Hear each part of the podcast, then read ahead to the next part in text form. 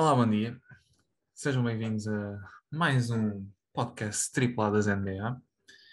Meu nome é Pedro Fonseca, estou aqui com o meu parceiro Gonçalo Almeida. Gonçalo diz olá. Olá a toda a gente, espero que tenham tido uma boa semana. Temos muita coisa para falar, eh, viemos de uma semana de muitas trocas uh, e vamos falar disso neste podcast. Uh, Pedro, e como é que foi a tua semana? Minha semana foi boa, foi, foi bastante produtiva. Uh, e continuo a achar que os Boston Celtics estão numa melhor direção do que estavam há dois meses, portanto, tudo o que seja ligado a isso está ótimo. Vamos então passar à nossa análise de trocas uh, e depois uh, teremos um jogo, uh, algo original que nos lembramos esta semana de fazer, que é os, jogador, os melhores jogadores num nível abaixo do All-Star, ou seja, um jogador que nunca tenha sido All-Star e que muito provavelmente nunca venha a ser. Claro que aí essa parte de nunca vir a ser acaba por ser algo subjetivo e depende um bocadinho da, da perspectiva de cada um. Uh, mas, uh, mas no fundo é isso: escolher o nosso 5 inicial e o nosso sixth man uh, de jogadores. Um, de jogadores que nunca foram e nunca serão All-Stars e, e, tentar fazer a partir daí a melhor equipa uh, possível, aquela que, ira, que, iria ganhar mais jogos numa regular season da, da NBA, por exemplo. Uh, queres então começar pelas trocas, uh, pelas grandes trocas que tivemos nesta trade deadline? Sim, sim, acho que acho que não há como fugir disto. Quero, temos que começar pela troca entre Ben Simmons e James Harden, que também envolveu, claro, Seth Curry e Andre Drummond, e também algumas escolhas da segunda ronda a irem um, dos, dos Philadelphia para os Brooklyn, eh, e também Paul Millsap, já me estava a esquecer. E, portanto, a minha opinião sobre a troca, eu acho que eu vou, eu vou perder aqui algum tempo. Eu acho que os Philadelphia, primeiro tudo, ganharam. Acho que James Harden acrescenta muito mais aos 76ers neste momento do que Ben Simmons acrescenta aos Nets. Por duas razões. Por muito que me digam que a época de Harden está a ser má, acho que estar com uma média de 23 pontos por jogo, 8 ressaltos, 10 assistências, não é propriamente uma má época. Vamos começar logo por aí. Ponto 2. Uh, James Harden está lesionado há 3 jogos. Ben Simmons não treina desde, deduzo eu, julho do ano passado, provavelmente. Uhum. A julho, não, porque os Philadelphia não chegaram até à segunda ronda. Aliás, não chegaram até às finais de conferência, portanto eu diria junho. Ou seja, a Ben Simmons está sem treinar há mais de seis meses. Portanto, quer dizer, eu não questiono que o Ben Simmons tenha capacidades e e houve até uma altura em que se falava que ele podia ser o próximo LeBron, e eu acredito que, não sendo o próximo LeBron, como é óbvio, acho que pode ser um jogador muito interessante na liga. Tem 2 metros e 11, tanto consegue jogar a base como a poste, uh, e pode ser aquele tipo de jogador que muda um bocado um jogo, porque as capacidades para ele jogar a, a base e a poste não são, por exemplo, as capacidades do Julius Randle jogar a base e a poste. E eu digo o Julius Randle que ele tem bons números de assistências. Nem o Sabonis, nem o nem, sei lá, outro qualquer poste que nós nos consigamos relembrar. Talvez exceto, claro, uh, Nikola Jokic, que é talvez provavelmente o, o, pronto, o ponto mais alto nesse aspecto. Um, portanto, quer dizer, eu acho que eles, que os Nets podem ganhar a troca a longo prazo, porque o Ben Simmons de facto é um jogador jovem, tem capacidade, mas é assim, é, aquilo que dá a entender dos Nets é tudo bem que o Arden estava descontente e, e, provavelmente não, não, mesmo sabendo que não queria pedir a troca, não estava, penso eu, que não estaria assim tão mal se tivesse continuado nos Nets. Eu não sei se o Ben Simmons é adequado para agora, porque, opá, e, e tu, se calhar, gostava também de ouvir a tua opinião sobre isto, mas numa equipa que tem Kevin Durant, que tem Kyrie Irving a part-time, que tem James Harden a fazer uma boa época, será que o Ben Simmons é a mesma resposta? Ou seja, mesmo tirando o Arden da equação, será o Ben Simmons a resposta para uma equipa que quer ganhar um campeonato agora, que investiu para ganhar um campeonato agora? E é aí onde eu quero chegar. Quer dizer, eu não, eu não considero que os Nets tenham ganho a troca. Um, já agora, retirando o Ben Simmons da equação, acho que o Seth Curry é um belíssimo jogador. Acho que é um bom base. Vai-me fazer um bocado de confusão. Quem é que vai estar no 5 inicial, se ele e o Patty Mills, quando não joga Kyrie, se, ou se o Seth tem condições para jogar uh, a titular ou se para saltar do banco para substituir o Patty Mills. Andre Drummond, não tenho muito a dizer. Não tem grande impacto no jogo, ganha muitos ressaltos, mas também de certa forma já lá Lamarcus Aldridge e Blake Griffin, acho que é só mais um All-Star que estando lá, pronto, é, junta-se àquele grupinho, mas não, não é propriamente um jogador que tenha assim tanto impacto no jogo. Uh, eu concordo em geral com a tua opinião. Eu acho que de facto os 76ers para mim também foram a equipa que mais ganhou. Uh, acho que ganhar James Harden é de facto um, algo muito grande e acho que, que, vai fazer muita diferença ali e acho que até é capaz de funcionar uh, bastante bem com o jogo de Jokic, de, Jokic, de Embiid. Uh, mas por, pelo lado de. Eu acho que Drummond foi, foi estranho, foi um, algo estranho dos dois lados. Acho que os Nets não precisavam dele, porque já têm um bom número de postes Uh, e acho que os 76ers perdem um poste de suplente e ficam assim sem grande, sem grande opção para quando Embiid tem que ir ao banco. Ah, isso, isso eu acho que os 76ers acabaram por perder um bocado, porque quando Embiid for ao banco não sei muito bem quem é que ali vai, vai poder jogar, uh, vai poder assumir aquele lugar. Um, Seth Curry eu até acho que os 76ers têm, tem as qualidades dele noutros, noutros lugares. Acho que tem outro tipo de jogadores que conseguem fazer um bocadinho do que Seth Curry estava a fazer. Um, entre o Tyrese e entre o próprio James Harden, acho que conseguem repartir um bocadinho esse tipo de, de capacidades. Um, mas acho que, que, para os Nets é uma ótima, é uma ótima adição, Seth Curry. Uh, o Drummond lá está, eu não percebo muito bem qual é que é a necessidade nesta equipa, especialmente te, quando eles têm rookies que jogam naquela posição e que eles também estão a desenvolver e que já, já têm trazido coisas bastante interessantes uh, ao jogo. Uh, ben Simmons, lá está, é, é o que tu dizes, é, é, um jogador que já está há muito tempo sem jogar basquetebol, vai ser interessante para o futuro. Acho que foi, acho que foi uma boa decisão por, por parte dos Nets, no sentido em que realmente aquilo não estava a funcionar Uh, havia ali uma fricção entre as, entre, entre as principais estrelas um, e acho que mudar ali um bocadinho o contexto uh, vai, pode ser bom. Acho que o próprio Ben Simmons também não vai, não vai querer estar a arranjar problemas uh, com companheiros de equipa depois de toda a saga de Filadélfia. Acho que vai querer dar-se bem com toda a gente e, e tudo e mais alguma coisa. Um, Portanto, eu acho que numa perspectiva de, balneário, até acho que acaba por ser positivo para os Nets e acabam por ter um ambiente mais, mais positivo do que aquele que existia com James Harden. Não que fosse culpa dele necessariamente, mas uh, notava-se ali de facto alguma fricção. Por acaso, é, sabes que eu acho esta troca um bocado interessante, porque se pensares bem, os rumores surgiram há muito pouco tempo. Não foi algo que se tenha especulado durante meia época, por exemplo. Uhum. Que, ah, calma, que ele pode ir para a Filadélfia, olhem que eles estão atentos à situação. Não, foi algo assim muito, muito rápido. Parece, acho que num espaço de duas semanas, desde a primeira vez em que se ouviu falar em, que o James Harden podia para a Filadélfia até a concretização do negócio mesmo, hum, quer dizer, achei que. Acho que estas coisas aconteceram rápido demais e não é normal. Um, tu por acaso falaste aí numa, numa questão que é muito que é muito uh, verdadeira, que é ok, os Sixers não têm um posto suplente para caso aconteça alguma coisa a Joel Embiid. Mas uh, os Sixers podem ir procurar alguém ao mercado buyout e, e buscar alguém, e, e isso muda tudo. Lá está, e também não tínhamos falado que o Nick Claxton está nos Brooklyn e que o Andre Drummond vai ser mais um a impedir a progressão dele. E, pois, e acho, acho que é isso. Os Brooklyn, se tu retirares um bocadinho e se olhares de fora e tirares as três estrelas, os Brooklyn não são muito diferentes dos Lakers.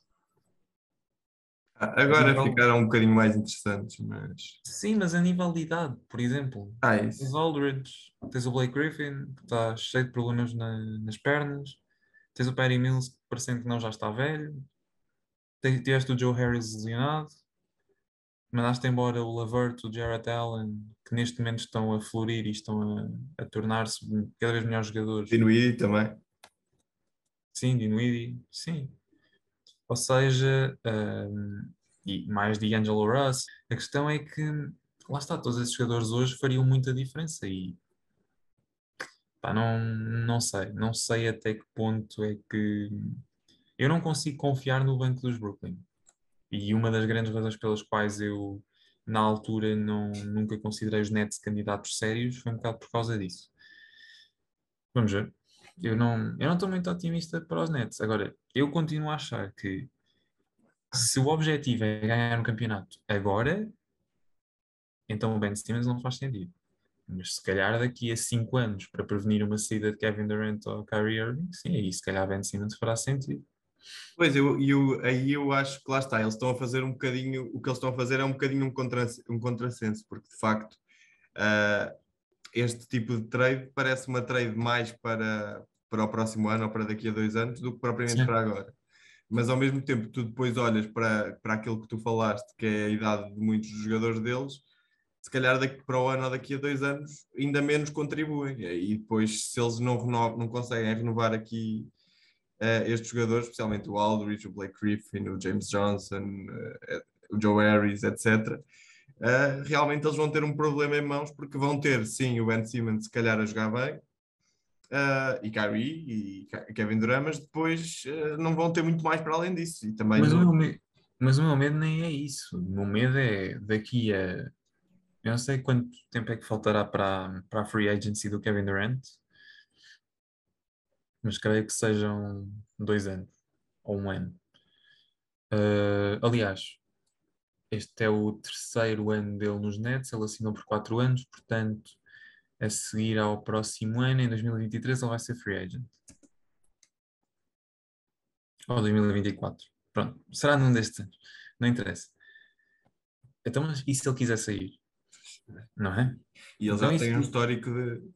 Pronto, exato, não, não era a primeira vez. E se, e se o Kyrie Irving quiser eh, depois ir-se embora porque vai exigir uma trade ou vai querer sair só porque sim, eles também são free agents ao mesmo tempo, não é por aí. Mas entende onde eu quero chegar? Não, não, é, não parece muito plausível, é só isso. Porque se os dois saem, os Brooklyn ficam com o cocó na mão, porque é mesmo assim que as coisas são. Ficam mesmo, não há outra hipótese de dizer. Bem, eh, acho que então, eh, no fundo, é a nossa opinião em relação a este tema é exatamente o mesmo. Eu acho que quem ganhou a troca foi Filadélfia e o Gonçalo acha que quem ganhou a troca foi. Eh, Foram os dois, mas especialmente Filadélfia. Pronto, ele escolheu Filadélfia. Vamos, a- vamos com Filadélfia.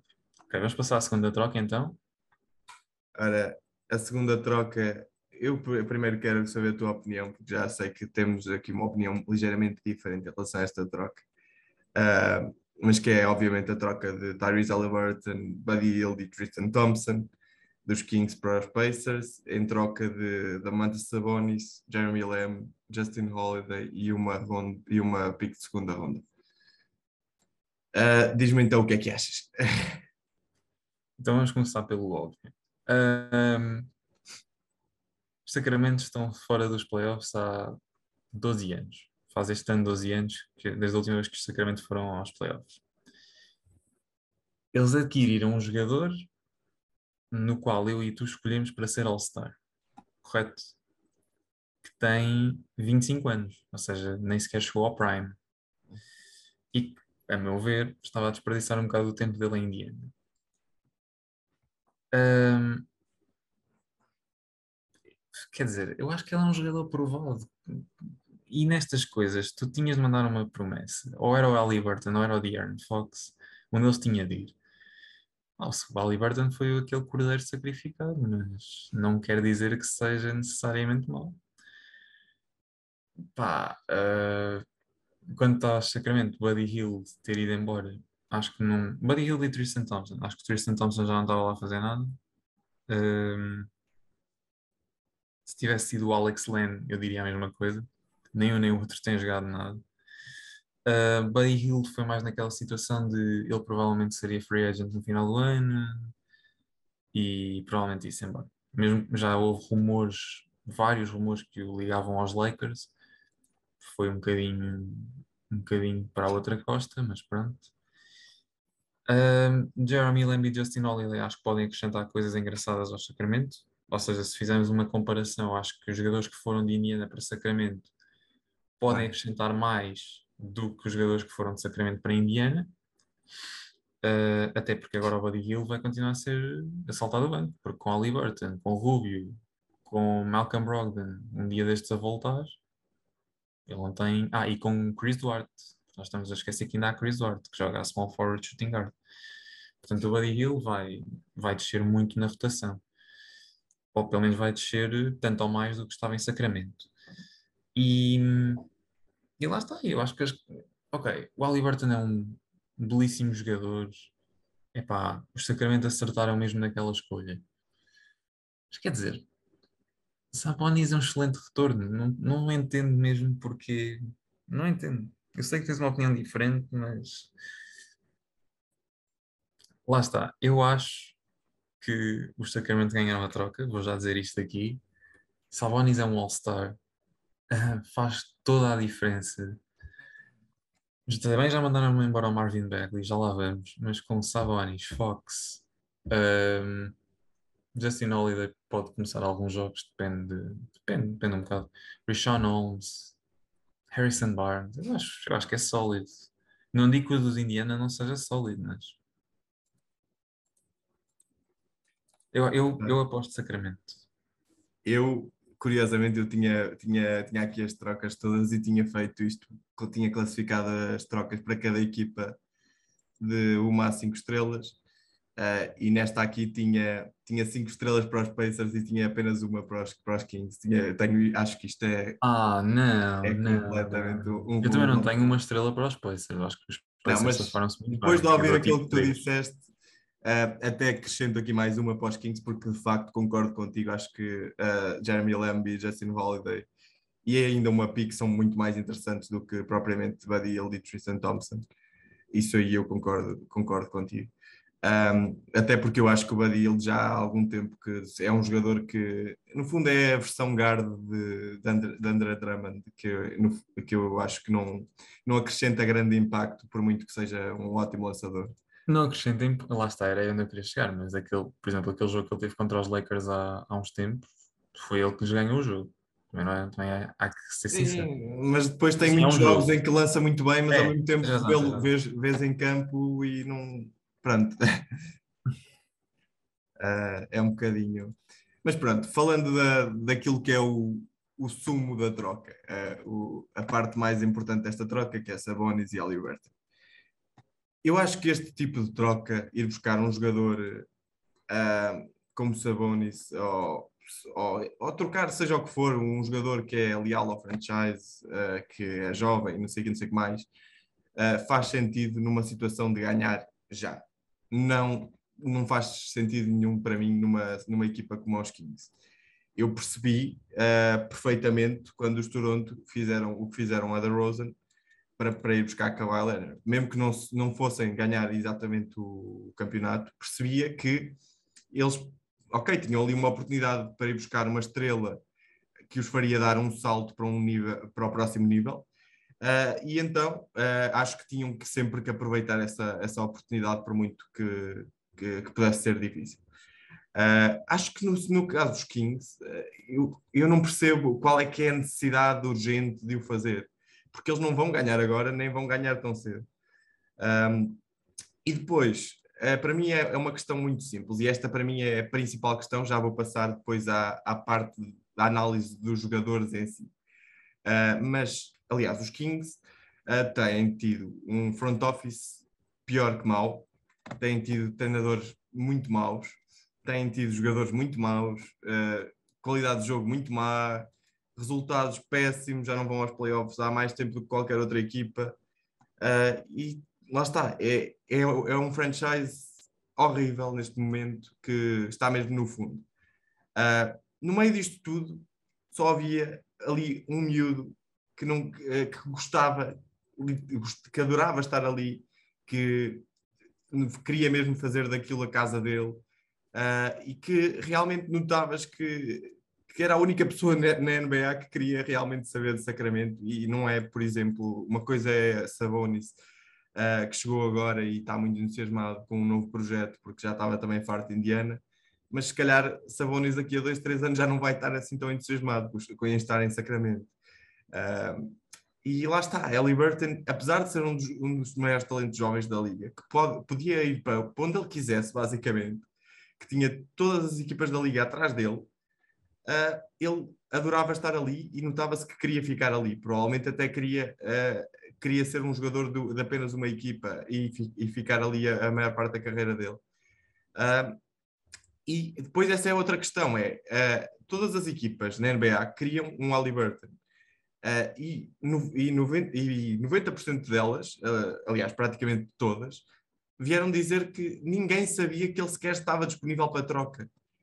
E eu, isso é que eu não percebo, é que há uma semana ou duas a Liberton era intocável, uh, não, foi, não, não, não, não foi avisado o resto das equipas da NBA que ele estava disponível para troca, e eu acho que se realmente fosse necessário e se eles realmente quisessem trocá-lo, que eu mesmo assim acho que é a decisão errada, Uh, eu acho que eh, se eles tivessem avisado o resto das equipas da liga, conseguiam ter tido um pacote muito, muito melhor que isto. Uh, e lá está, eu gosto, de Sab eu gosto de Sabonis, acho que é um excelente jogador, nível All-Star. Acho que Sabonis uh, tem, que, tem que estar num determinado tipo de equipa e acho que faz sentido num, num tipo de equipa que, que, já seja muito boa, com jogadores muito bons à volta, à volta dele, em que ele entra para preencher uma lacuna. Ou seja, por exemplo, nos Warriors, Sabonis seria perfeito, uh, entrava ali e, e, encaixava na perfeição. Um, agora, Sabonis não é o melhor jogador do ponto de vista uh, defensivo, nunca foi um shot blocker. Uh, e, e, eu até, e a minha opinião é que muitas das suas lacunas defensivas até foram escondidas por estar a jogar ao lado de um shot blocker como Miles Turner. E, e isso é a minha opinião. Um, e depois, uh, para uma equipa que, que, só tem basicamente um jogador que defende, que é Davion Mitchell, uh, e, se, e, que queria, e que no início desta época disse que queria estar na, nas melhores equipas defensivas da liga e que está muito cá para baixo. Eu não acho que Sabonis vá melhorar isso, eu não acho que Sabonis vá acrescentar assim tanto nisso. E, ok, pode acrescentar do ponto de vista ofensivo, mas o que vai acrescentar é o quê? é, no máximo, nos próximos anos, ok, podem ir aos playoffs, é bom para eles. Acho que com a Liberton iam bem mais à frente que isso. Acho que teriam, um, teriam a hipótese de ser um franchise que iria às fi a finais de conferências. Acho que uh, porque lá está, eles estão no fundo, estão no fundo da, da tabela, vão, vão ter piques altas também. Uh, se, se, tivessem trocado Fox, que para mim seria, sem, uh, sem pensar duas vezes a opção certa, teriam obtido também muito em troca. Uh, e não percebo realmente, não percebo realmente esta opção. Para mim, a opção aqui era, era só uma, era trocar de Aaron Fox. Uh, Darren Fox tem. Uh, Ali Burton faz 22 anos este ano. Uh, Darren Fox tem 24. Sabonis faz 26 este ano. Uh, portanto, e eu acho que o Ali Burton já traz tanto a uma equipa como estes dois. Uh, acho que para já destes, destes destes três jogadores, Sabonis é o melhor jogador. Uh, e depois acho que Burton e Fox já estão no mesmo nível. Um, mas acho que depois o teto de Burton, o potencial dele é muito, mas muito, mas muito mais alto do que qualquer um dos outros dois. Uh, Fox está a marcar 20, 21 pontos, 5 assistências, 4 ressaltos uh, e em, 40, em 46% de, de campo e 27% de 3 pontos, 32 e 29 nas, nas últimas épocas. Portanto, eh, o lançamento de 3 pontos de Fox tem sido bastante mau também. Uh, Ali Burton está com 14 pontos, mas está com 7.5 assistências, 4 ressaltos, 1.7 steals, uh, 46% e 41 de 3 pontos. E nestes últimos jogos até estava com uma média de 17 pontos e quase 10 assistências por jogo. Ele é líder, era líder dos 15 em assistências, em steals e até há pouco tempo era líder em blocks, apesar de ser um guard. Uh, e lá está, é, um excelente defensor. Basicamente, neste momento, a única coisa em que, se pode argumentar que Fox é melhor que Ali Burton é na marcação de pontos. Uh, e mesmo nisso, um, lá está, é, o, o Ali Burton é segundo, na, é, é, segundo na NBA em termos de percentagem de pull-up freeze. Uh, é um dos jogadores com, uh, isto já é mais relacionado com o playmaking, com médias de, uh, um dos únicos três jogadores com médias de mais de sete assistências e um rácio de assistência para turnover acima de três. E, e, e, pior que isto tudo, e isto é que para mim é a, a grande questão, é que no meio disto tudo, a Liberty ainda, ainda estava a ser severamente uh, pouco utilizado. Uh, Ali Burton estava a fazer estes números com uma, com uma usage rate de apenas 18%, atrás, muito atrás dos 28 de Fox, dos 25 de, ponto 5 de Terence Davis, dos 22 de Buddy Hill, de, de Davion Mitchell, de Harrison Barnes, Marvin Bagley, Chimezi Meto, ou seja, era dos jogadores com, com a usage rate mais baixa do, do roster e mesmo assim está, estava a fazer 14 pontos e quase 8 assistências. Uh, portanto, isto ajustando esta usage rate, se ele, tiver, se ele tivesse a usage, a usage rate do, do Fox, ele estaria a fazer exatamente os mesmos pontos, basicamente os mesmos pontos que, que Ali Burton, a fazer quase 10 assistências por jogo e com uma eficiência muito melhor, a defender muito melhor. Epá, e eu não, okay. percebo, eu não percebo, isto para mim é o equivalente uh, só para terminar, isto para mim é o equivalente de chegarmos ao final desta época e os Cavaliers decidirem continuar com Colin Sexton e trocarem Darius Garland, claramente com potencial muito mais alto. Ok, um, é assim, eu, eu, tenho uma visão completamente diferente da troca no sentido em que eu acho que o Aliberton foi usado como isco. Ou seja, eles sem Aliberton não conseguiam obter o Sabonis. E tu podes-me dizer, Sabonis é um defensor um bocado mais fraco do que parece, porque teve o Miles Turner, e eu acrescento, também é fraco nas alas. Ele defende mal, ele defende mal nos cantos. Tudo o que seja pick and pops, tudo o que seja pick and rolls. Epá, não é propriamente o melhor defesa do mundo. Eu, com, eu compreendo isso. Mas ele não vai jogar ao lado de dois nabos. Ele vai jogar ao lado do Rishon Holmes e do Harrison Barnes, que são propriamente bons jogadores. E, juntamente com isso, hum, eu acredito que ele, que, ele consiga, que ele consiga melhorar o seu jogo. Ele marca muito e também tem muitos problemas de, de três pontos. Não talvez aqui no lançamento ou, ou na, na, eficácia, mas mais porque ele lança pouco. Mas lá está, ele se calhar também lança pouco e vai continuar a lançar pouco porque tem jogadores ao lado que podem lançar muito e que permitem com que ele não tenha que fazer esse tipo de esforço. Uh, o maior problema vai ser se ele consegue ser confiável, por exemplo, nos últimos 5 minutos de um jogo. Aí está um problema. E eu aí concordo contigo. Agora, epá, nunca sabes se vai dar ou não. Eu acredito que sim. Eu acredito que o Aliberton seja um excelente jogador. Agora, tu ias perder ou o Aliberton ou o Fox. O Fox já deu provas. O Aliberton ainda não. E, quer dizer, Ainda não. Calma, não. O Fox tem mais épocas, é onde eu quero chegar. É só, só isso que estou a tentar dizer. Ou seja, já sabes o que é que a casa gasta, por assim dizer, já, já percebeste o jogador em vários aspectos. É assim, eu, eu confesso, eu era contra a troca a Liberton Simmons, que andou a circular por aí há umas, há umas duas, três semanas. Era contra achava que dares o Oliverton aos Philadelphia mais picks para obteres um jogador que já não jogava desde, já não treinava, peço desculpa, desde junho, ia ser impactante para a franchise hoje e amanhã, porque depois o Ben Simmons daqui a um ano fartava-se Sacramento, ai tal, quer-me ir embora. Não, isso aí não, não podia ser. Não acredito que o Sabonis seja esse tipo de jogador, até porque os Indiana não são a primeira equipa que ele teve, ele já teve nos OKC. E, e já sabemos que foi um jogador que passou debaixo do radar durante muito tempo. E lá está, eu, eu, eu sou fã, eu admito que sou fã do, do Loinho, mas epá, eu acho que o Oliverton foi usado como isto, eu acredito que ele é um excelente jogador, mas não. É, é difícil para mim não ver o Sacramento a ganhar esta troca talvez a longo prazo me possas dizer que os Indiana ganharam, mas não acredito que a curto prazo. Mas a curto prazo também não, eu acho que a questão é essa, é que o Halliburton, Ah. quanto muito, a curto prazo até vai prejudicar os Indiana Pacers, porque os Indiana Pacers este ano o que interessa é ficarem o mais para baixo possível e terem melhores hipóteses para, para a lottery. Portanto, eu até acho que dá jeito que o Halliburton Ok. durante o resto do ano até se contenha um bocadinho e jogue mal, que é para Não, não, não. Isso, isso, isso eu acho que nunca acontece. Eu acho que ele pode jogar bem o que quiser, porque a equipa em si nem sequer tem estrutura suficiente para ganhar. Eu vou logo por aí. Deixa-me só dar aqui duas notas. Ahm, para além do Sacramento não irem aos playoffs há, há mais de 10 anos, é também importante acrescentar que eles estão muito perto dos lugares de play-in e que isso pode fazer a diferença.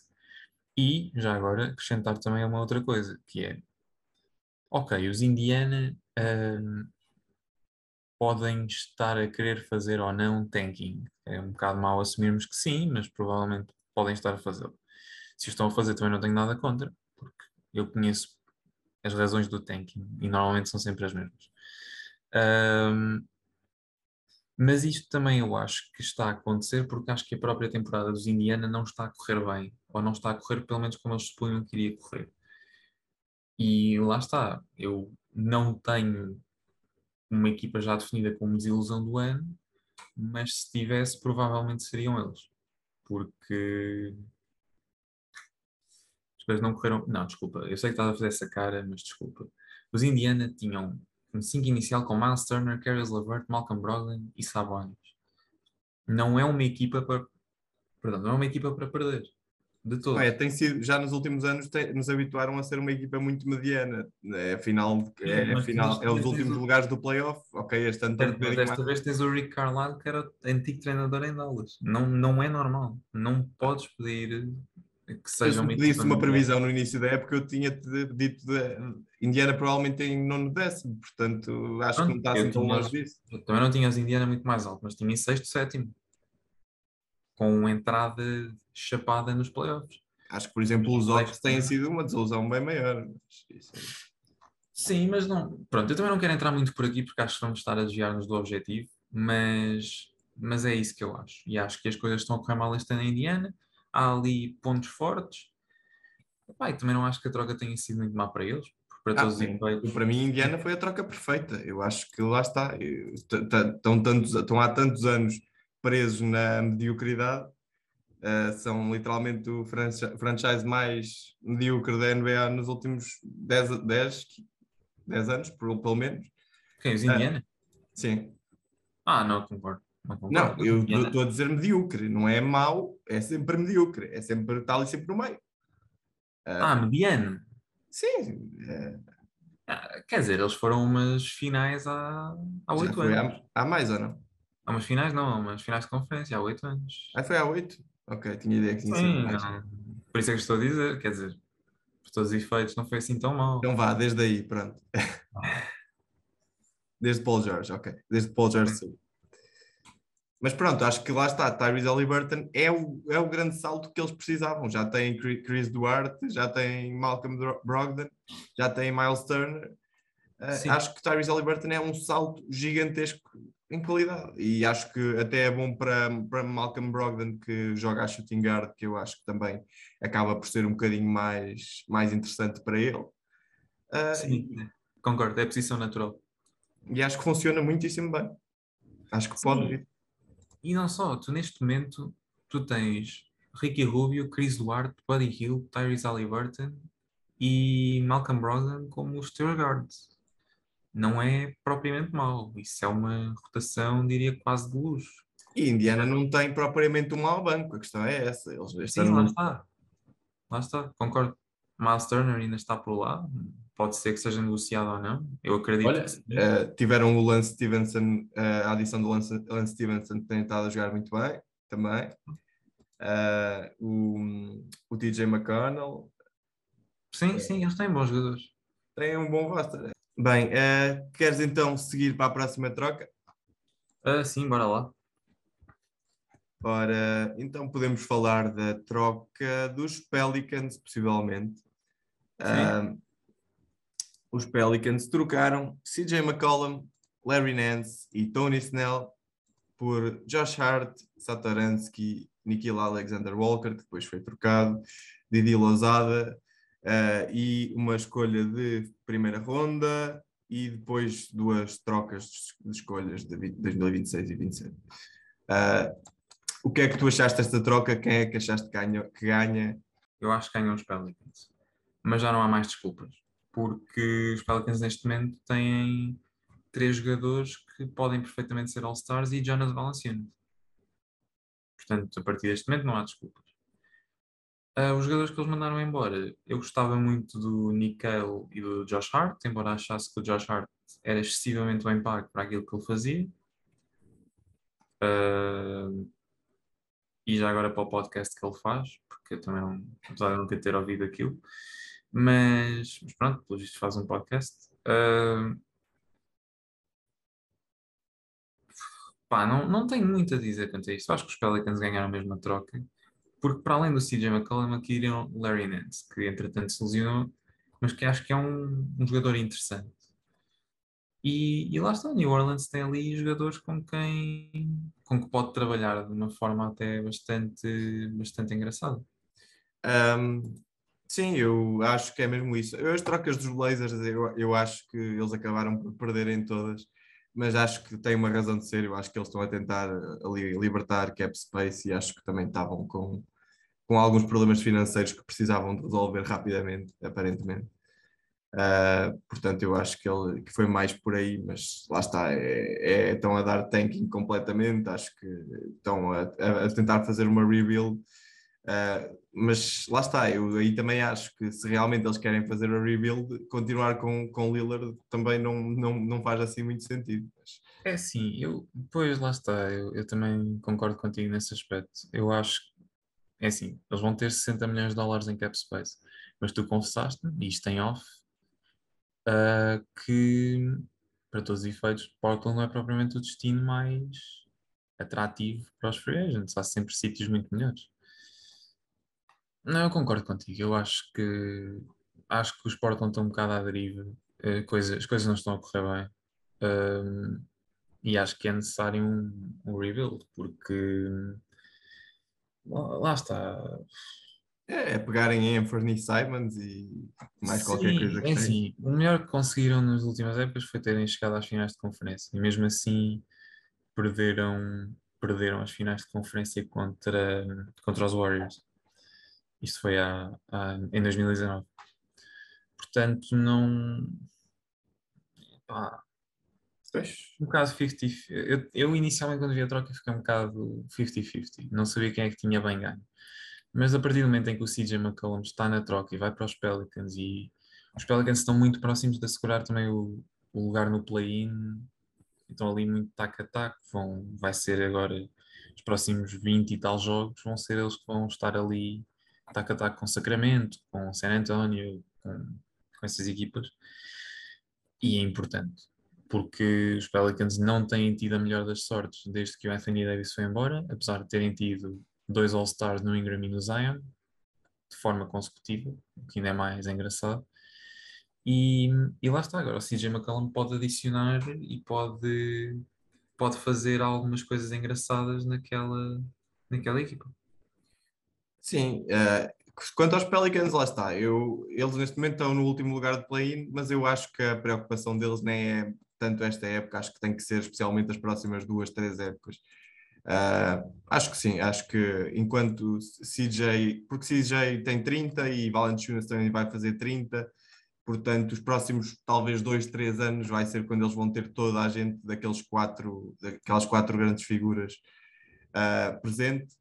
Um, lá está, eles basicamente o que eles vão precisar, na minha opinião, é que Zion esteja saudável. É só, é, acho que essa é a grande condição neste momento para eles irem para, para voos mais altos, porque lá está, Zion, uma pessoa pode brincar, pode usar, mas foi o melhor marcador abaixo de 21 anos da história da NBA uh, na, na, sua época 2020-2021 com quase 26 pontos ah, e ficou à frente de LeBron James e Luka Doncic, que são os nomes que vinham a seguir, e com uma percentagem de 61%, que é a melhor de sempre para um jogador que marca, que marca mais de 25 pontos. Uh, portanto, o Zion, quando esteve em campo, de facto foi fantástico e mostrou uma promessa incrível. E temos que nos lembrar, por exemplo, do caso de Embiid, que esteve dois anos sem jogar basquetebol. Uh, diz. Sim, mas, mas enquanto ele não tiver joelhos, as coisas não, não vão lá.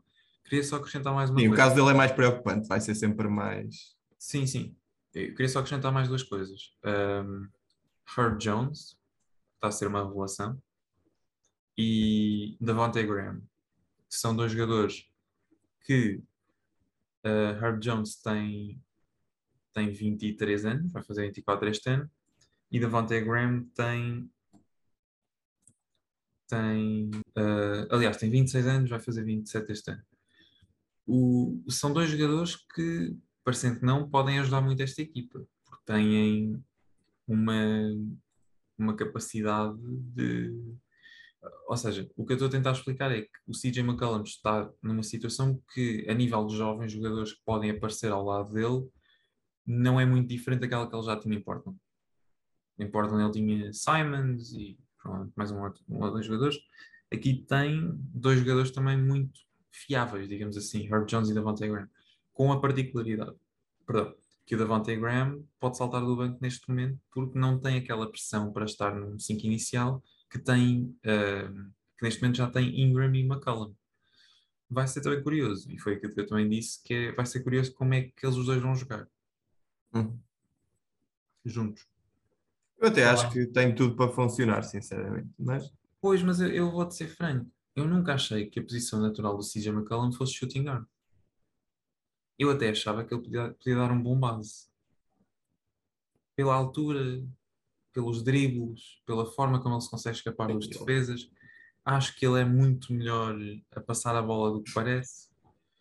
E Aliás, ele e o, ele e o Davante Graham até podem funcionar um bocadinho como, pronto, como nenhum deles ter exatamente posição definida, mas fazerem os dois um bocadinho de, de playmaking e de, e de shooting.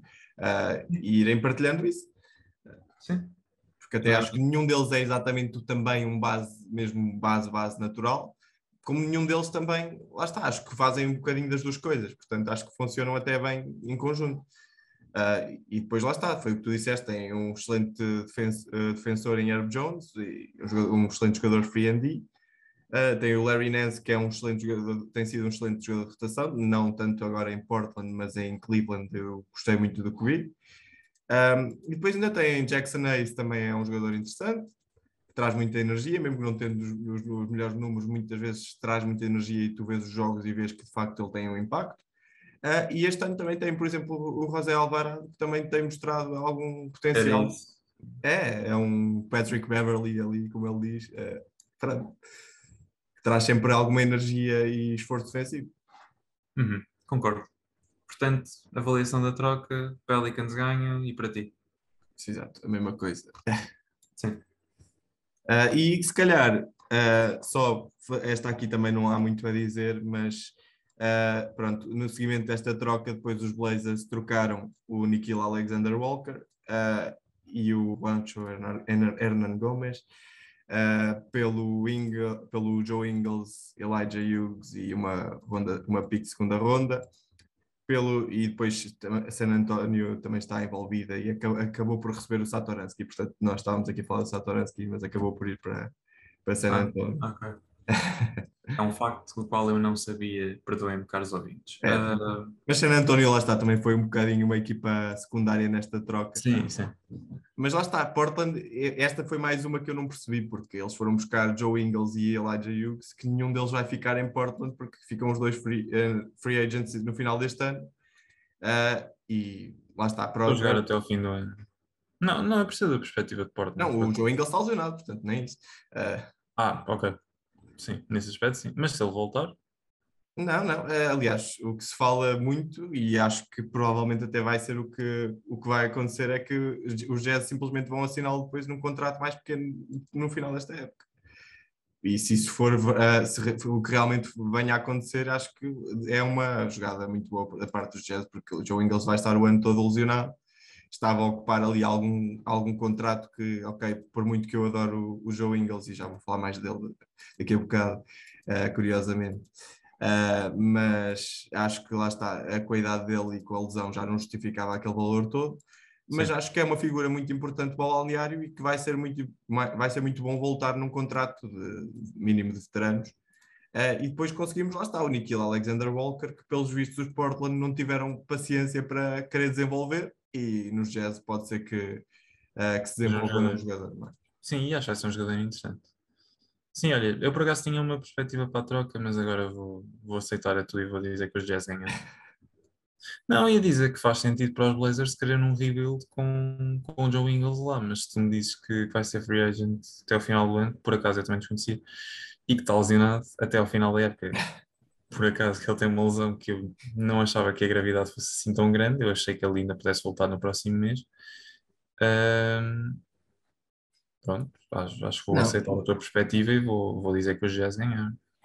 Foi só mesmo mais uma troca dos Blazers para libertar espaço, basicamente, acho eu. Mas lá está, faz sentido. Eles, eles têm 60 milhões de dólares em cap space. Se tu conseguires adquirir, eu não digo já uma estrela, mas se tu conseguires adquirir quatro jogadores que formem ali um banco engraçado, eu sou totalmente a favor. Ah, essa é outra. Eu acho que eles. Eu tenho algum medo que Portland caia na tentação de ir buscar uma estrela para pôr ao lado de, de Lillard. Uh, e eu acho que isso não é o caminho para que eles devem seguir. Lá está, acho que é muito mais importante irem buscar 3, 4 jogadores jovens e começar a construir a partir daí do que propriamente ir buscar uma estrela só para ir até à segunda ronda dos playoffs. Mas que é que tu. Aí estamos de acordo, mas o que é que tu achas que é mais provável? Lillard sair de Portland, por exemplo, no verão, num, numa trade, ou uh, os Portland conseguirem efetivamente essa estrela, seja ela quem for? Sei lá. Uh é assim, pelo histórico de Lillard, ele realmente tem ficado com aquele franchise mesmo quando tudo aponta que, pronto, que ele deveria sair e que tinha melhores rumos a seguir com a carreira dele. Uh, e respeito isso, respeito muito isso nele, mas lá está. Uh, agora também é uma questão do franchise perceber se realmente quer ir para rebuild, e aí eu acho que uh, se calhar seguir em frente de Lillard é a melhor opção. Isso, ou se querem pronto, tentar qualquer coisa agora e aí eles provavelmente vão buscar a, a tal segunda estrela. Eu acho que o Lillard ser trocado é uma hipótese um bocadinho mais favorável do que eles conseguirem uma estrela. Mas lá está, é, tudo depende da, da, forma como querem estruturar o projeto. Eu iria buscar quatro jogadores que pudessem estar ali à volta de Lillard e que pudessem realmente fazer a diferença. Um bocado em ponto pequeno aquilo que os Chicago fizeram este ano com DeRozan, Lavine, é com DeRozan, Lonzo e Vucevic para juntar a Lavine. Uhum. Ou mesmo os Washington também com Kuzma e KCP. Sim, sim, sim. sim. Uh, ora, vamos falar dos teus Celtics, acho que está na hora. Ora! falar dos teus Celtics. A grande troca foi, obviamente, Derek White por Josh Richardson, Romeo Langford e uma troca protegida da, do número 1 ao 4 da, desta época, também não, não ia interessar, uh, e de 2020 e uma troca de 2028. Uma... Portanto, gostaria de saber a tua opinião enquanto adepto dos Celtics, o que é que achaste desta troca? Meu caro, a minha opinião é um sim, é um sim muito grande. Romeo Langford não estava lá a fazer nada. Já estava farto dele pelos cabelos. Para quem me prometeu que era o próximo Oladipo, esquece. Isso foi um. Quer dizer, se calhar até são, porque eles dois estão a ocupar o banco neste momento. É, neste momento fazem uh, a mesma coisa. Sim, isso é verdade. Mas, epá, ainda bem. Uh, Josh Richardson, opa, não era mau jogador. Era um bom role player, mas. Sim, não é, não é mau jogador, mas eu acho o Derek White consideravelmente melhor. E o Derek White é, é um daqueles casos muito engraçados que é. Eu, sabes que eu, eu considero os Spurs uma espécie de fábrica de automóveis. Porque há uma linha de produção feita pelo Greg Popovich e aquilo. Os jogadores podem não ser grandes estrelas, mas são incompetentes. E, e o Derek White era esse caso. Pareceu-me a mim que ele estava a perder um bocadinho de espaço e os Boston fizeram muito bem em mandar embora dois jogadores que não diria que não acrescentavam, porque lá está o Josh Richardson faz alguma falta, mas o retorno foi, foi muito superior e eu estou, eu acho que os Celtics ganharam a troca muito facilmente. Para além disso, eu estou a dizer isto porque Derek White, para todos os efeitos, tem da T. Murray, Joshua Primo e pronto, não, era normal que o espaço dele começasse a, a vir diminuindo. também demonstra essa aposta em Josh Primo. E pá, pronto, acho que acho que os Celtics ganharam a troca. Até porque eles precisavam de um jogador assim, parecendo que não. Uhum, era o que eu ia dizer exatamente. É que uh, lá está atrás o tal playmaker de qualidade para os Celtics que eu acho que eles tanto precisavam. E depois tem, é, é um excelente defensor e vai muito de encontro àquilo que é a identidade defensiva dos Celtics. Um, agora, acho uma coisa, acho que a entrada de Derek White pode ser um sinal de que os Celtics vão começar a preparar para uma eventual troca de Marcus Smart, porque lá está, são dois guards defensivos muito semelhantes. Sabes que, sabes que eu não. Eu já comecei a aceitar que é muito possível que isso vá acontecer. E para além de começar a aceitar que isso possa acontecer, não vejo isso com maus olhos. Porque eu sei que o Marcus Smart vai nos trazer um bom retorno. Apesar de ser um excelente defesa. E eu, neste momento já tendo Derek White. Sim. Mas mesmo assim, só tem que ganhar a troca. Sem dúvida. Uh, depois tiveram uma segunda troca e esta aqui acho que uh, não há muito Pô, a dizer, mas. Eu vou é... delirar, eu vou delirar quando tu disseres o nome. Daniel Tice por Dennis Schroeder, NS, NS Freedom uh, e Bruno Fernando. e eu não percebo esta troca de nenhum dos lados, mas se me quiser explicar. Olha, ele, primeiro o Daniel Tice nunca devia ter saído dos Boston. Isso é verdade. Não é mau jogador, também não é o, a última flor da, da pradaria. É pá, mas. Cabia ali. Eu estou farto do NS Canter. É pá, NS Canter, NS Freedom. Tu sabes que o problema está no, na pessoa quando outra coisa, sem ser a tua profissão, é mais importante e quando essa coisa não é família, amigos, etc. Epá, que Deus o abençoe. O ativismo da China é tudo muito engraçado. A Turquia é uma ditadura, todos nós sabemos isso. É pá, mas. Ao mesmo tempo tens uma profissão. Sim, convém fazê-la bem. E era algo que o NS Canter Freedom não estava a fazer bem. Sim, até porque tens muitos jogadores na NBA que fazem as duas coisas, fazem eu acho, E agora o Dennis Schroeder, olha, eu vou-te dizer a minha opinião sincera. Eu acho que ele não. Eu acho que ele foi um bocado uma desilusão para a equipa não foi o jogador que os Boston esperavam que ele pudesse ser. Não teve um impacto. Ele não, eu acho que o, o problema do Dennis Schroeder, uh, o problema com o Dennis Schroeder, aliás, é que as pessoas estão à espera que ele tenha aquela época que ele teve em OKC há, há uns dois, três anos, em que ele era visto como uma espécie de, de guard suplente, mas que andava a aprender muito do Chris Paul e do Shea Gildas Alexander. Mas aquilo que eu acho é que o Schroeder sofria de um efeito. Uh, nós estávamos há bocado a falar do Sabonis e do Miles Turner. Eu acho que ele sofria do mesmo efeito, porque ele tinha o CP3 de um lado, o Shai do outro, e ele conseguia ter ali momentos para brilhar. E, e nos, nos Lakers, grande parte da atenção estava focada no LeBron James, no Anthony Davis, ou seja, não havia grande pressão também para ele atuar. Uh, e ele teve momentos bons nos Lakers e isso não se conseguiu traduzir agora nos Boston. Há aquela situação toda do contrato em que ele podia ter ganho muito dinheiro e acabou por recusar e agora está a ganhar pouco e o contrato dele acabava no final da época. Portanto, vendo as coisas dessa forma, eu acredito que tenha sido uma boa, uma boa troca também para os Celtics, porque para além de Cantor e de Bruno Fernando, conseguiram livrar-se do Schroeder. Agora, há uma questão muito engraçada que eu gostava de ver respondida, que é como é que se vai desenvolver o Aaron Smith?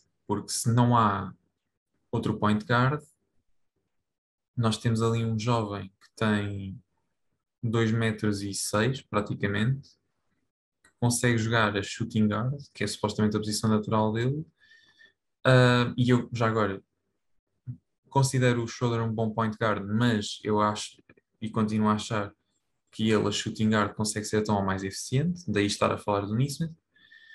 Um, pá, não, não percebo. A não ser que o desenvolvimento do Nismith seja o melhor, não, acho que o Schroeder talvez tenha sido um preço elevado a pagar, mesmo sabendo que os Boston vão buscar alguém e mesmo sabendo que agora tem o Derek White. Uhum. Mas, mas pronto, não. Ah, pronto, olha o que é. Mas acho que os Celtics ganharam a troca. Eu não sei, eu acho que sinceramente ninguém, ninguém ganhou no meio disto tudo. Uh, acho que Daniel Tais, lá está, foi o que tu disseste, nunca devia ter saído.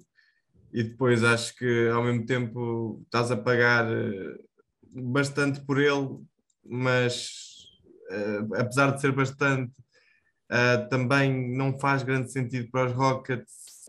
eu não percebo isto e lá está. Acho que é nas Freedom, lá está, num, neste momento não oferece grande coisa a uma equipa da NBA. Bruno Fernando, pronto, a mesma coisa. Um, esse acho que nunca ofereceu. Sabes que eu acho que os Rockets não têm muito. Eles não têm uma direção. Eles não têm plano nenhum, é tudo. É, é tudo à balda. É tudo à balda. É, é. tudo à balda. Não, não tem hipótese. Mas, e eu ainda estou muito interessado para saber o que é que eles vão fazer ao John Wall. Eu não sei o que é que eles vão fazer ali a tanta gente. E depois ainda vão buscar outro guarda, que é uma coisa que eles têm poucos, uh, ainda vão buscar outro. Uh, epá, não, não percebo realmente. E concordo, eu acho que Dennis Schroeder, lá está. Eu, nos Lakers eu até acho que ele muitas vezes até foi culpado um bocadinho injustamente, porque uh, há sempre aquela cultura de, do bode expiatório em LA. Sim e pronto, acho que Dennis Schroeder na altura foi o que levou com, com as culpas todas, mas acho que não, não seria também por aí. E acho que depois o grande problema dele tem sido mesmo o papel, porque eu acho que ele no papel de Sixth Man é bastante interessante, acho que pode ser talvez cinco, dos 5, 6, 7 melhores Sixth Mans da, da NBA facilmente. Acho é que, lá está, tem que ser para uma equipa em que faça sentido ele, ele, ele ter esse papel. E acho que não é nos Rockets de certeza neste momento que, que ele vai ter esse papel. Acho que tem que se, mas para um contender que se calhar não tenha um jogador que saia do banco e marque uh, 17, 18 pontos, uh, acho que ele conseguiria fazer isso. Parece-me que, a, que a nossa opinião em relação a isto também é. É, é, acho que não, não difere. Para ti ganhar os Celtics, para mim, não ganhou ninguém. Pronto. Ah, ok, pronto, está bem, eu aceito, eu aceito isso. Eu aceito isso. Até porque um, os Rockets têm guards a mais. Kevin Porter, John Wall, Jalen Green. E é muito. É, é, aquilo que eu não entendo ou querem desenvolver jogadores jovens e têm mentores atrás, e isso faz todo o sentido então, ou então estão só ali. Olha, este jogador é interessante. Estão ali a jogar uma espécie de futebol manager, mas com, mas com basquete. É, alguém que nunca jogou futebol manager e tenta a primeira vez e ainda não sabe Sim. muito bem como se é. movimentar. Uh, acho que também é um bocadinho. Acho que é mais isso. Um, e podemos passar agora para uma troca que eu acho que acabou por ser mais um roubo total para mim. Esta foi a segunda que, que eu achei muito desequilibrada, uh, que foi a dos Dallas e dos, e dos Washington Wizards, de Spencer Dinwiddie e Davis Bertans, uh, porque isso que está Porzingis e uma, uma pique de segunda ronda.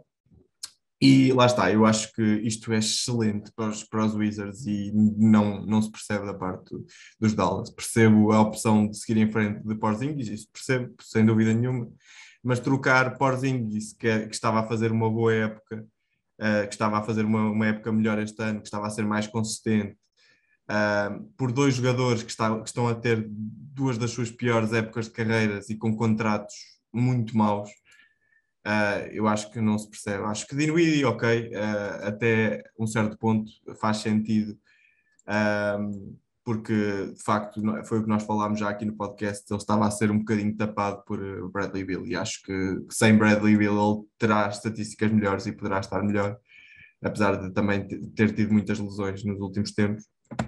Mas no fundo são Dinwiddie são 3 anos, 54 milhões, Bertans, 4 anos, 65 milhões. Uh, e lá está, acho que os Dallas estão a trocar um jogador como Porzingis, que apesar de ter os seus defeitos, é, estava, é um jogador muito acima uh, destes dois e, e, que até justificava, um, se calhar não justificava o contrato dele, que também não era exatamente o melhor, uh, mas acho que, não, acho que eles conseguiriam muito melhor em troca do que aquilo que efetivamente conseguiram. Uh, os Wizards conseguem finalmente alguma proteção defensiva à volta do sexto, uh, porque lá está, nós falámos um bocadinho já da defesa deles aqui no, no podcast e nas nossas redes sociais. Uh, são mas, mas se há coisa que eles têm feito bem é defender de, no perímetro.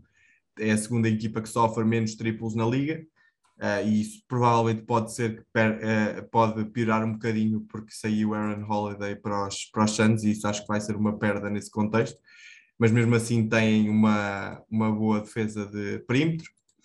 Uh, portanto, lá está, o grande problema deles até aqui era a proteção à volta do sexto, eram a quinta pior equipa a deixar os, os postos adversários marcar, marcar mais pontos, a sexta a deixá-los fazer mais ressaltos, e acho que Porzingis resolve muitos desses problemas e acho que vai ser uma, por acaso até estou bastante otimista quanto ao encaixe de Porzingis em, em Washington. Sim, eu concordo contigo. A única coisa com a qual eu estou um bocadinho mais de pé atrás é como é que isto vai afetar o desenvolvimento do Rui Hachimura e do Thomas Bryant. Mas fora isso, sim, eu percebo. Uh, também vai ser interessante ver como é que vai estar o Dinwiddie sem ser tapado pelo Bradley Beal, mas ao mesmo tempo ele vai ser tapado pelo Luca Doncic portanto é um bocado um pau de dois gumes. Uh, ah, e uh, outra coisa, uh, eu li, ah, não sei até que ponto é que isto será de facto ou não o rumo que as coisas irão levar, mas possivelmente a, a, entrada de Inuidis será já a preparar para, para, os, Blaze, para os Dallas não, não renovarem e não pagarem a Jalen Brunson na free agency. Portanto, pois lá está, aí é que eu acho um erro porque o Jalen Brunson faz falta aos Dallas Mavericks. E tem encaixado muito bem. Exato, tem encaixado muito bem. E os Mavericks decidiram pagar agora ao Dorian Finney-Smith. E também pode estar aí uma questão financeira que nós não saibamos. É? Ah, é uma questão financeira e vão buscar dois jogadores com contratos destes. Eu... E lá está. Para mim não faz sentido Davis Bertans nos Dallas. Não, não consigo ver sequer o papel que ele pode ter. É que ele até pode melhorar o lançamento, que é o que ele desceu um bocadinho nas últimas épocas, mas acho que não, vai ser muito difícil alguma vez justificar este tipo de contrato. Sim, opa, Dinwiddie, talvez sim, mas embora, lá está também, Spencer Dinwiddie é talvez um daqueles jogadores que tu sabes à partida o que é que vais ter, mas ao mesmo tempo à medida que esperas que ele se desenvolva, parece que já não dá mais. É aquilo. Ele tem aquelas características e são aquelas características que ele tem. Ponto final. Um, sim, é difícil. É difícil ir contra os Washington nesta troca. Acho que eles ganharam e ganharam bem. Também é exatamente o que eu penso. Uh, fora isso, temos, uh, tivemos uma troca de. Ah, tivemos Uh, Deixa-me cá ver. Tivemos outra troca dos Blazers que também acho que não há muito a dizer, que eu nem, nem tinha falado desta, mas uh, tivemos Bledsoe, Winslow e Keon Johnson, mais uma pick de segunda ronda por Norman Powell e Covington. Uh, mais uma que não se percebe de maneira nenhuma do, do front office dos Blazers, pelo menos é sempre. Eu não sei porque é que vamos falar sobre essa troca. Essa troca é claramente uma vitória dos Clippers, mas é daquelas vitórias por 30 a 0, não, não tem hipótese. É, é de facto, é, pronto, era só mesmo para dizer que foi mais uma troca. Sim, não, ok, pronto, ainda bem, ainda bem que não vamos falar sobre isso, acho que isto é estar a amassar os. É, porque os Blazers, no fundo, trocaram Gary Trent, que está a partir tudo em Toronto, uh, por Norman Powell, é um jogador mais velho, eh, apesar de também ser muito bom, mas mais velho e se calhar com, que vai ter menos valor do que Gary, Gary Trent no futuro.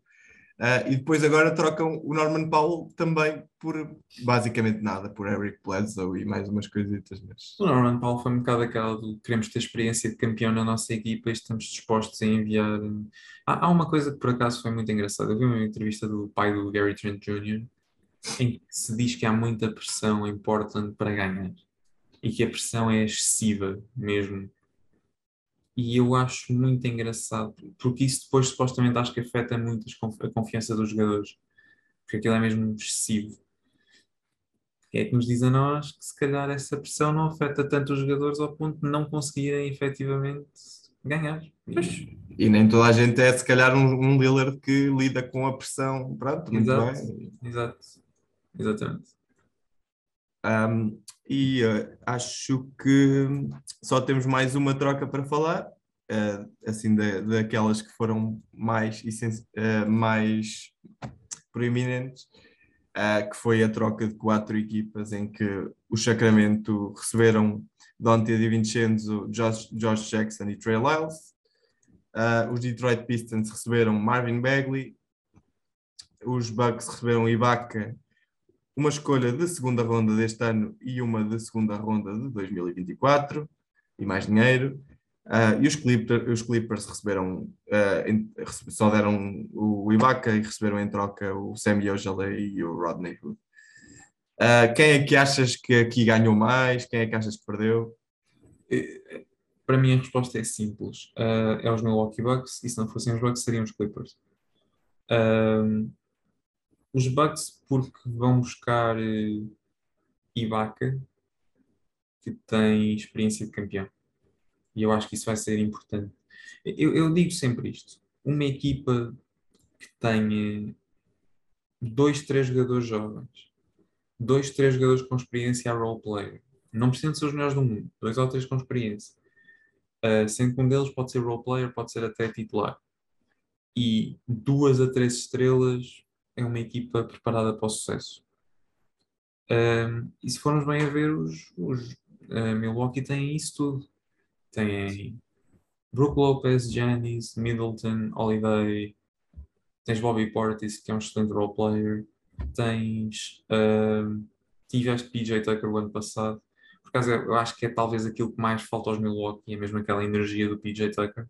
Uhum. Um, e, mas agora eu acho que isso pode ser suplantado pelo Ibaka. Não esquecer, ele vem de uma lesão grave às costas. E que envolveu mais do que uma cirurgia, supostamente. Não tenho dados quanto a isso. Vamos ver, vamos ver como é que isto se desenvolve, mas acho que Ibaka é perfeito para jogar 12, eh, 13 minutos num jogo de playoffs e acrescentar muito. Sim. Ah, já agora, porque os Clippers? Porque acho que o Rodney Hood é uma boa aquisição. Acho que acho que pode fazer alguma diferença. Lá está 5, 6, 7 minutos ali. Uh, e é isso. Uh, eu só não escolhi os quintos porque, apesar do DiVincenzo ser uma boa aquisição, não sou grande fã do Josh Jackson nem do Trey Lyles. Não tem nada a ver com o tipo que eles eram no college, portanto, não, não vou por aí. Uh, eu aqui, eu por acaso tenho uma opinião ligeiramente diferente da tua, que é, eu acho que aqui toda, no fundo toda a gente ganhou. acho que os Clippers para mim é, pronto, talvez os menos consequenciais. Acho que perdem Ibaka, vão buscar Rodney Hood, ok, é um bom jogador, mas que também já teve muitas lesões, e o Sammy Ojale, que é um jogador que pronto, contribui alguma coisa, mas uh, pronto, não, não tem sido exatamente. É fraco, é mais fraco do que parece. É, é um jogador de fundo da rotação, e, Sim. mas não mais que isso. Uh, pronto, mas lá está, acho que os Clippers também não deram muito e o Ibaka também não estava ali a fazer grande coisa naquela equipa, sinceramente. Uh, e acho que para os Bucks, lá está, acho que faz todo o sentido porque acho que o Yannis não pode jogar o tempo todo a posto durante um jogo, especialmente nos playoffs, uh, porque acaba, vai estar a cansar-se muito mais, vai estar a, a, a gastar muito mais energia uh, e, a, e, pode entrar em problemas de faltas, portanto também não, não é aconselhável jogar o jogo todo sempre a posto. Um, e ao mesmo tempo Bobby Portis, apesar de ser um excelente jogador, um excelente, excelente na posição de posto também, uh, por vezes com postes mais pesados uh, pode ter alguns problemas e acho que então o Ibaka entra aqui uh, na perfeição quando tiverem que defender Embiid ou um, Embiid ou Jokic, um jogador assim mais pesado, eu acho que de facto o Ibaka pode fazer bastante diferença nessas matchups. Uh, os, os Sacramento Kings, eu, eu aqui uh, uh, gosto bastante, acho que tirando Trey Lyles, Lyles acho que não, não traz basicamente nada, Uh, acho que Josh Jackson, apesar de não ser exatamente o que prometia no college, eu acho que nos últimos dois anos tornou-se um bom role player, uh, começou a defender melhor, a, tra a, trazer algumas coisas interessantes. E Dante Di Vincenzo foi um jogador que teve muito azar no fundo, uh, porque fez uma época muito boa no ano em que foram campeões, mas este ano, depois de ter sofrido uma lesão, teve alguns problemas em voltar à forma e já não estava a encaixar muito bem naquela equipa dos Bucks. Um, quanto aos, e, os, e, por fim, os Detroit Pistons ganham Marvin Bagley, que eu até acho que, que, é um jogador jovem, continua a ser um jogador jovem interessante, Sim. que eu acho que tem estado a ser desperdiçado em Sacramento, mas que ainda pode ser um bom jogador, não, não digo se calhar nível All-Star, mas um jogador bastante interessante. Sim, sim, eu concordo, eu concordo, ele é um jogador muito interessante. Eu só não vou bem com ele, porque ele já teve alguns problemas fora do campo, algumas falta questionada por falta de atitude e tem alguns sururus com treinadores que já lá estiveram. Portanto, não, não digo que seja perfeito, especialmente nos Pistons. Hum. Até porque é uma equipa que está a precisar de um rumo e de jogadores que possam facilitar esse rumo. Porque é assim, o Kate Cunningham sozinho não vai fazer a diferença. E, e eu digo isto já acrescentando que não acredito que o Jeremy Grant fique em Detroit. Ah, não, não. Ah, Eu acho que o rumo dos, dos Pistons lá está, é uma, é uma, é uma rebuild, agora sim com Marvin Bagley, ah, com Isaiah Stewart, com, com Kate Cunningham, com talvez Ki- Killian Hayes, apesar de pronto, não estar ainda a, a jogar naquilo que era esperado para ele. Ah, mas acho que é, no fundo é isso, e, e acho que tem de começar a construir a partir disso. Ah, mas lá está. Acho que o Marvin Bagley, se estiver focado em mostrar aquilo que ele é capaz e se, se o seu pai também deixar de dar entrevistas sempre a queixar-se do, ah, do, do franchise e dos treinadores, ah, acho que tem tudo para correr bem.